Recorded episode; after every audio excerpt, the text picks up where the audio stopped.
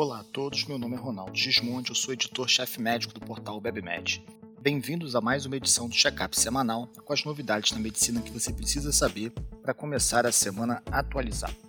No programa de hoje, a gente vai falar sobre cólica infantil, score de mortalidade na Covid-19, uso de cannabis no climatério, uma nova técnica de alimentação infantil e metformina e o risco de acidose lática.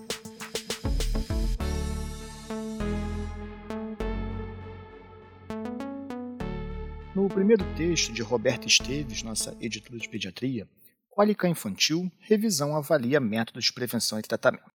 Trata-se de uma revisão sistemática de 476 estudos para avaliar que tipos de intervenções podem reduzir a intensidade da cólica. A gente sabe que a cólica, no período inicial do lactente, ali dois, três meses de vida, ele é um problema muito sério, traz muito choro, muita irritabilidade para a criança, atrapalha o sono dos pais e se estuda muito o que, que de fato funciona. Nesse estudo, houve um lactobacilo chamado Lactobacillus reuteri que funcionou. O problema é que há um conflito de interesse porque esse estudo teve financiamento do mesmo grupo que fabrica o remédio. Mas, teoricamente, é algo para ser estudado mais profundamente, né? se esse lactobacillus pode melhorar a flora intestinal infantil e aliviar. E uma outra coisa que se usa muito na prática é que talvez o leite de vaca, se você. É, a criança está em amamentação exclusiva, que ela tem menos que seis meses. Mas se você tira o leite de vaca e seus derivados da mãe da criança, isso poderia reduzir a cólica infantil. Então, essas duas intervenções deram certo. O que, que não deu certo? Não teve evidência científica que funcionou.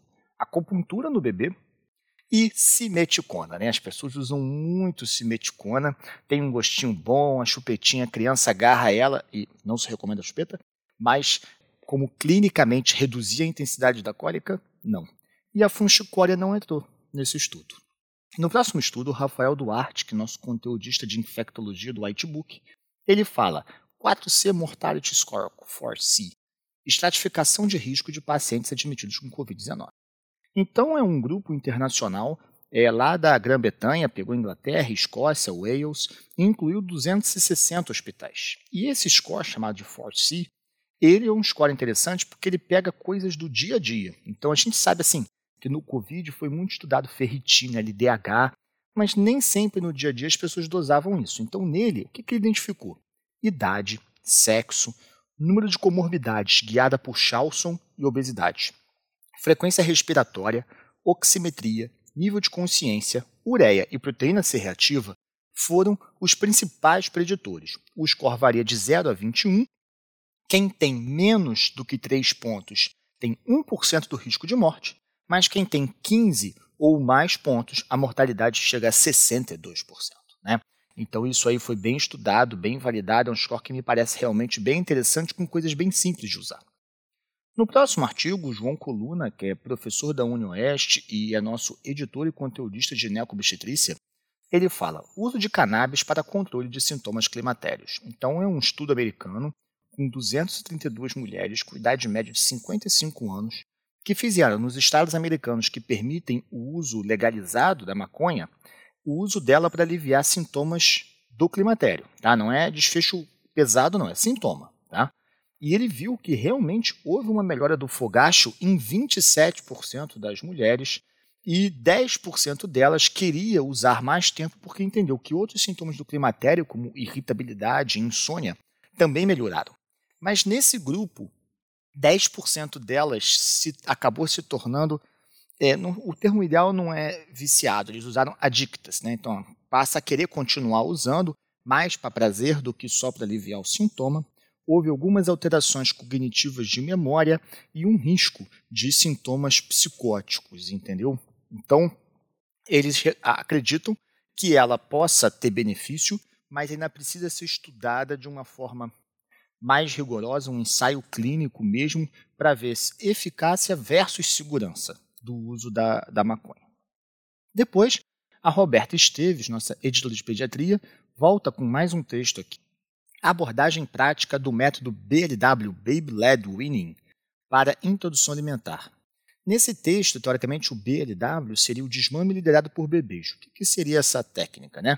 você, a partir do sexto mês, quando você deixa de ter amamentação exclusiva pelo leite materno, você, em vez de introduzir aos poucos, como o OMS recomenda, dá papinha, dá sopinha, dá batido, você iria direto para o sólido. Você bota uma criança numa mesa, bota as comidas lá igual a gente come adulto, arroz, feijão, carne, e a criança pega com a mão e come o que tem vontade, o que consegue comer. Teoricamente, isso evitaria que a criança comeria excessivamente, ela só come o que tem vontade, você melhora a coordenação motora e de fala. Mas, por outro lado, existe uma dúvida se a criança vai ter disciplina para de fato comer tudo o que precisa, se vai a comer os alimentos certos, em especial a carne que é dura, e existe uma preocupação grande com o risco de engasgo. Então, atualmente, a recomendação padrão ainda é a da OMS, com introdução gradual de alimentos semissólidos de papa ou triturado dos 6 aos 12 meses. E a partir daí, você vai entrando com a comida mais sólida, até porque é quando a criança passa a ter dente. Mas esse estudo propõe o BLW, chega a fazer uma revisão dos principais publicações do assunto, mas uma resposta definitiva de que isso é 100% seguro ou é melhor do que o tradicional, não tem ainda não, tá? E depois a Fernanda Almeida Andrade, nossa colunista de clínica médica, ela traz metformina e o risco de acidose lática na doença renal crônica. O que fazer? E a gente lembra que a metformina tem uma contraindicação no doente renal crônico com estágio 3B em diante, né, com taxa de filtração glomerular estimada abaixo de 30 ml por minuto. Isso acontece porque existe uma relação entre perda da função renal e risco de acidose metabólica, especialmente com a metformina de acidose lática. E num estudo americano de Patricia Schuma, pesquisadora de Nova York, ela pegou 48 mil pacientes, basicamente do Medicare, Medicaid e da base de dados dos veteranos da América do Norte. Dividido em dois grupos, 24 mil usando metformina versus 24 mil usando sulfonilureia. Lembrando que a sulfonilureia também tem problemas com a perda da função renal, uma meia-vida prolongada e um risco maior de hipoglicemia. Então, eles viram que esse risco de acidose lática ele é um pouquinho maior com a metformina, é o índice de risco ficou aí uma diferença pequenininha, mas não chegou a ter significância estatística. Então, parece que há um risco aumentado, esse, é, o, o hazard ratio é 1.21.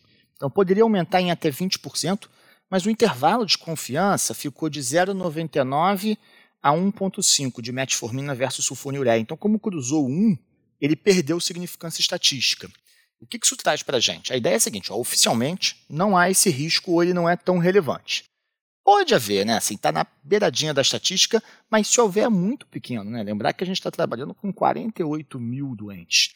Então, num doente monitorizado, que às vezes está ali com seu 20, 25 de clearance, dá para você tentar manter a metformina, até porque no renal crônico que dialisa, a gente tem poucas opções e acaba indo para a insulina, o que reduz a qualidade de vida deles, tem muita resistência na vida real do paciente para tratar, então o quanto que a gente puder retardar essa mudança é interessante. Só tem que ter cuidado, que aí sim, se lá com 20, 15 de clearance ele começar a fazer acidose, aí não tem jeito, a metformina dá adeus.